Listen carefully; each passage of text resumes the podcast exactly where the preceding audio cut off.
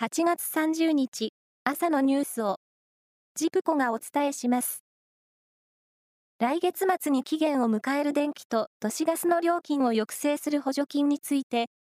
政府、与党が10月以降も当面続ける方向で調整に入ったことが分かりました。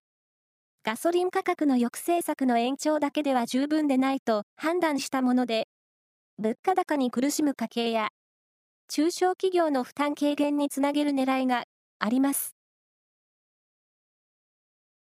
トヨタ自動車は昨日、システムに障害が生じ、部品の発注ができなくなったため、全国に14あるグループの車両組み立て工場の稼働をすべて停止しました。トヨタは暫定的にシステムを立ち上げ、今日の朝には、当初から停止していた12の工場を再開し、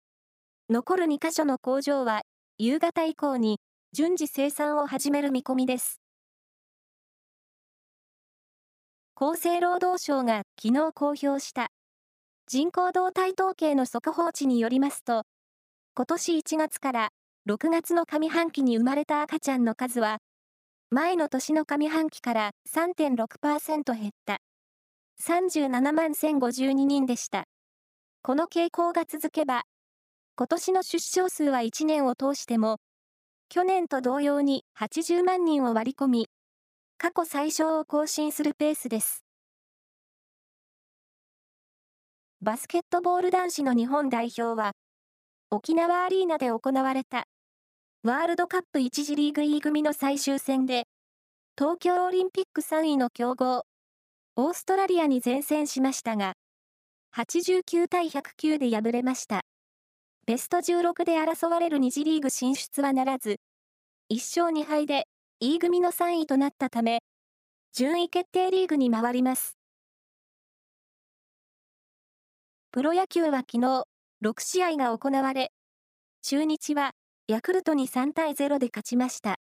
中日は投手3人による無失点リレーで、先発の涌井が7回を無失点の好投で、およそ2ヶ月ぶりの4勝目を挙げました。広島が巨人に5対4で逆転勝ちし、阪神が DNA2 対3で敗れたため、優勝マジックが消滅しました。パリーグは、ロッテが日本ハムに6対0で快勝。ソフトバンクはオリックスに7対0で勝ち、連敗を4で止めました。楽天は西武に2対1で勝ち、4連勝です。以上です。